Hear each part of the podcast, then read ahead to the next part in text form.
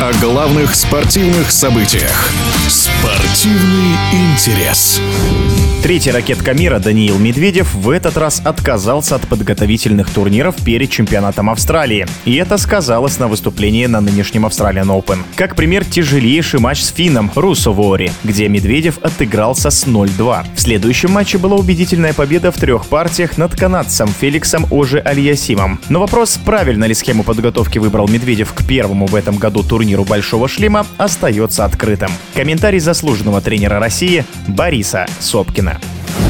Тут мы можем рассуждать на эту тему очень много, как хорошо, как плохо. В конечном итоге опыт выше рассуждений. Посмотрим, когда они сыграет. И самое главное, даже не столько на результат посмотрим, сколько на тот уровень игры, который он покажет. После этого будет ясно, правильно он поступил или неправильно. Я считаю, что каждый игрок и каждый тренер в правильные эксперименты. Никто им не может отказать в этом. Для меня лично это очень интересно на самом деле, что в итоге итоге получится. Матч с Рус-Вори действительно получился тяжелым, но такие матчи как раз позволяют набрать форму и позволяют обрести необходимую уверенность на второй неделе. Что касается победы над Ажи Асимом, да, она была легче, но, во-первых, Ажи Асим давний клиент Дани. Результат их встреч уже после сегодняшнего матча 7-0, насколько я знаю. Тут важен еще один момент, что уровень игры Дани был, конечно, гораздо выше, чем уровень ЦРУ Суворе. Но при этом, как он сам отметил,